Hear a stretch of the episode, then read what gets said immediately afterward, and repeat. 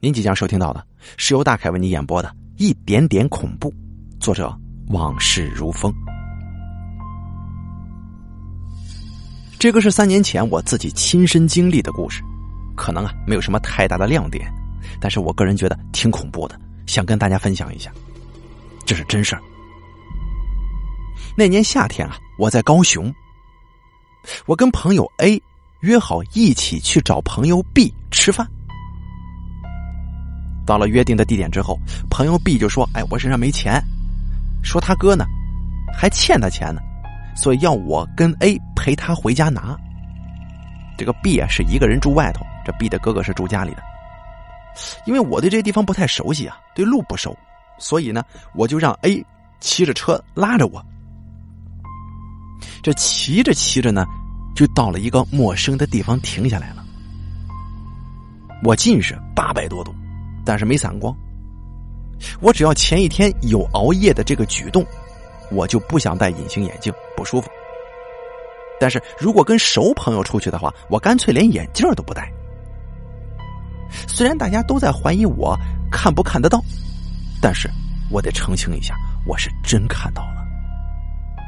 除了别人的表情我比较看不清楚之外，我是真看到了。那天我是既没戴隐形眼镜，也没有戴眼镜。我看到面前啊，右手边是一栋很古老的那种公寓，左手边是一间没有门的小屋。望眼四周都是两三层的老房子，看来这个地方啊，属于这一块的比较乡下的郊区之类的地方。我跟 A 就这样在楼下等，B 就进了那栋公寓，跟他哥哥去拿钱去。自从 B 上楼之后没多久，我就觉得有点无聊了，我就开始打量周围的环境。那个时候正是天最热的时候，闷热闷热的。但是也不知道为什么，我总觉得周围有一种很诡谲的气氛。我找不太到合适的形容词，我只能用诡谲来形容。我感觉到空气是凝结的，好像不流动，头上有一股很大的压力。这个压力就整个往那栋公寓为中心，就这么笼罩。也不知道是不是因为位置的关系，我就往公寓里边看，感觉里面很深，很黑。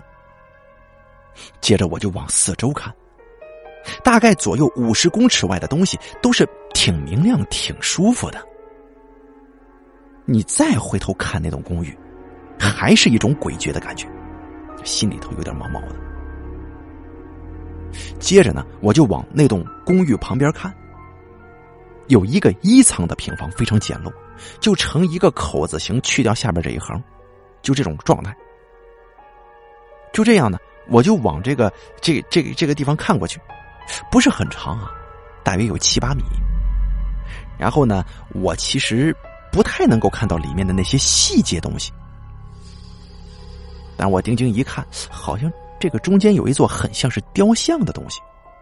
我张嘴我就问：“哎，这个地方是个庙吗？”朋友 A 就说了：“啊，大概是吧。”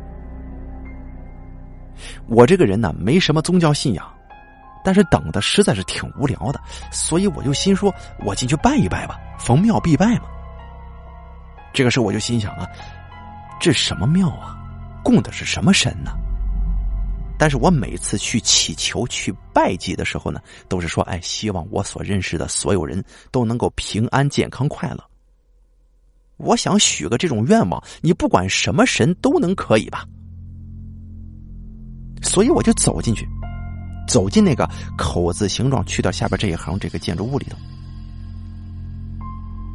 进去之后呢，我就觉得我每一个动作好像都变慢了，应该说是。变得很敏感，但是在七八公尺的长廊当中，我这每走一步，都会觉得这个空气越来越重，我就觉得周围好像有很多很多眼睛盯着我看似的。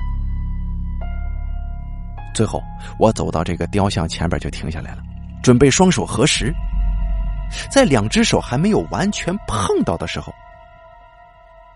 我这个头脑呢。瞬间就空白了，整个人呆了大概有两秒钟。回过神来之后，我的手就合在一块了。接着我就开始祈求，心中默默的说：“哎，希望怎么怎么怎么怎么着。”但这个时候呢，脑袋又开始空白了。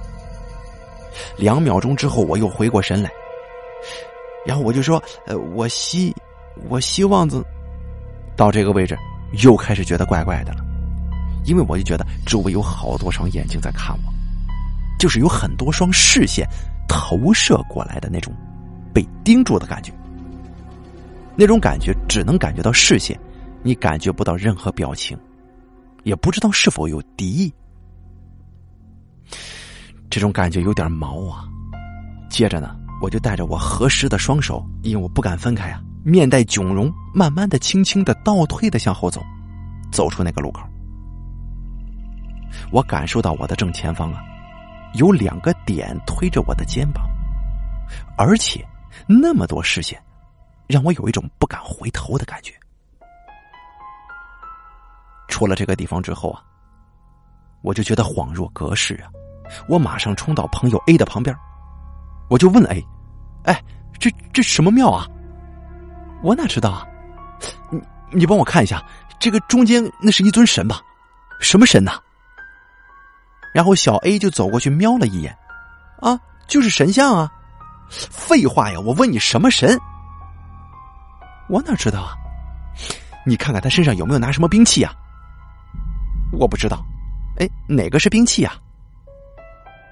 然后我就问，男的还是女的？我看不出来。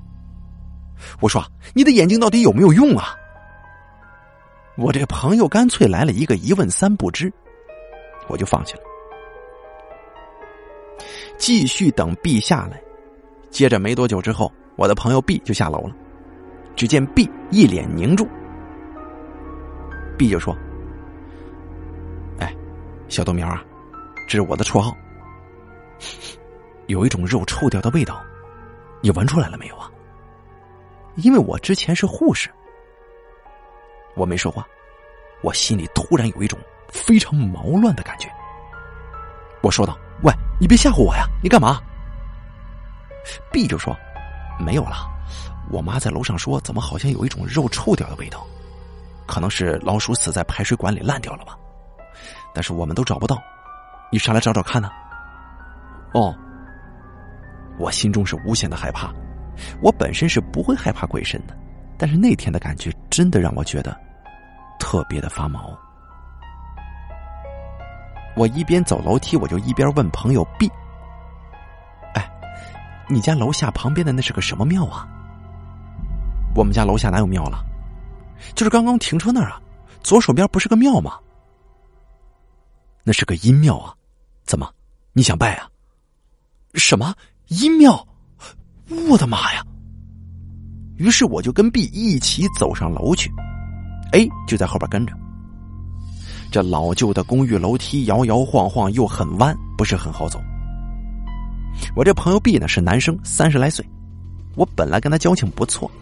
但是不知道为啥，他那阵子对我很是疏远，也不太愿意跟我说话。当他提出要我上去帮他找这个肉的臭味来源的时候，我还挺高兴的，因为他觉得我鼻子好用啊，我有一种被认同的感觉。所以我就一边走一边认真的在搜寻脑海当中曾经闻过的那种肉臭味我就想象一下，嗯，等一下会遇到怎么样的味道呢？接着走到了四楼。B 打开了铁门，这我走进去是一个开放的阳台，不是很大，外边放个鞋柜，就这样。接着呢，又打开了另一道木门，我看到 B 他的妈妈跟另一个女的亲戚，应该是婶子之类的吧。我看到之后，我正要开口打招呼，但是我吸的第一口气，哎呦，我就终于知道他为什么这么少跟我说话。却愿意开口让我帮他找的原因。哎呀，这味道真的很浓啊！迎面而来的是一种层次分明的味道，一种很酸，酸又大过有浓的那种感觉，然后又有烂掉的感觉，又有臭的味道，又有腐败的味道。我当时就问呢：“怎么会有这种味道啊？”B 说：“我不知道啊。”我说：“你们这屋这么臭，怎么住得下去呢？”然后 B 就很不好意思的不说话了。这不夸张的说啊，这满屋子都是那种味儿，特别浓。于是 B 就跟他妈带着我去厨房找臭味的来源。大家呢就开始蹲在厨房的各个角落低头，就这样闻。我选了这个琉璃台那边就开始闻，闻了一下，味道并没有特别重，应该说整个屋子这味道都是一样重的。然后我直觉的就马上站起来了，我就说道：“别找了，不在这儿。”B 说：“不在这儿，在哪儿啊？”我不知道，但是我感觉不在这儿。为什么呀？这么臭的味道，怎么可能是老鼠呢？这这老鼠很臭的呀。这老鼠这么小，怎么会臭到整个房间都会有味道呢？那东西一定很大。啊？你指的是猫啊、狗啊、鸭子什么的吗？不对，应该会更大。这个时候，我这朋友 B 听我这么说，他干脆就不敢理我了。朋友 B 跟他妈妈还有朋友 A 三个人都不理我，还是继续蹲在这个厨房继续找。我起身往旁边走，我问道：“这谁的房间呢？”B 说：“这是我哥的呀。”你刚刚不是说要跟你哥拿钱吗？哦，他没回家。我有一种超级不祥的预感，然后我问道：“哎，请问？”上次你哥哥回家的时间是？妈，呃，我哥上次什么时候回来的？然后 B 的妈妈就说，最后一次看到他是在一周之前，后来好像就没看到了。哦，我哥可能是又出去了吧？然后我当时这个脑子里边就有无限的回音，一周前，一周前，我这整个鸡皮疙瘩都起来了。我当时就开始尖叫，然后飞奔着跑了。不知道为什么，我就觉得特别恐怖。一看我跑开，B 跟 A 马上就撞门。我人才跑过第二道木门，快到第一道铁门的时候，我就听到门被撞开的声音，还有 B 的吼叫声，还有 B 的妈妈她的尖叫声加哀嚎声。我就冲到楼梯间，坐着发抖啊。接着，没五分钟，一群朋友过来了。接着，警车、灵车也都过来了。后续是这样的：法医验尸说，死亡时间是三天前大约下午四点钟。一问之下，A 才告诉我，B 他的哥哥是吸食毒品的海洛因，常常到处借钱。借到身边的朋友都知道他的臭名声。但是呢，他缺钱的时候又经常用。我是 B 的哥哥，我来借钱了。所以说 B 呢，因此很不爽。他的哥哥老是打着他的名义出去借钱，他对他哥哥的态度一向是很不友好。然后 A 又说，他三天前在 B 家听到他哥哥打电话过来，又跟他借钱，然后 B 呢就非常生气，一直骂他。然后电话那头他哥哥也在一直道歉。最后只听到 B 说：“妈的，我永远都不会认你这个哥哥的，我跟你没有任何关系了。”电话那头应该是问：“你要怎么才能原谅我之类的？”然后 B 说了一句：“除非你死了，我就能原谅你。”而 B 他哥哥呢，跟一个女生发生过关系，但后来大家都说这个女生啊有艾滋病，这 B 他哥哥认为自己可能是得病了。再加上他弟弟这么说，大家呢又对他不谅解，所以推算一下时间的话，他哥哥可能挂完电话之后就自杀了。我是没看到当时场面啊，根据我朋友 A 的描述呢，他们撞门进去，B 他的哥哥是吊在空中的。这撞门进去的时候可能力道太大，再加上这个腐烂的差不多了，因为天气热嘛，烂得快，B 他哥哥整具尸体就掉下来了。这散落下来的时候，噌的一下子，一大堆蛆从身体往地面就散开了。总之啊，事后的那一个月，B 有点被吓到了，他都一直约人去他家陪他睡觉，晚上睡个觉，电灯都不敢关呢。我们每次在 B 家的时候，都看到 B 在睡觉，都会看到他睡没十分钟，这双手啊就会不断的挥动，嘴里还不停的大喊：“别过来，不是我，不怪我，你别找我”之类的话。好了，这就是作者往事如风他经历的一个恐怖故事。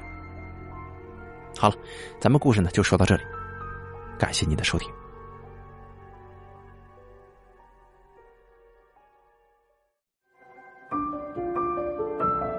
本期故事演播完毕。想要了解大凯更多的精彩内容，敬请关注微信公众账号“大凯说”。感谢您的收听。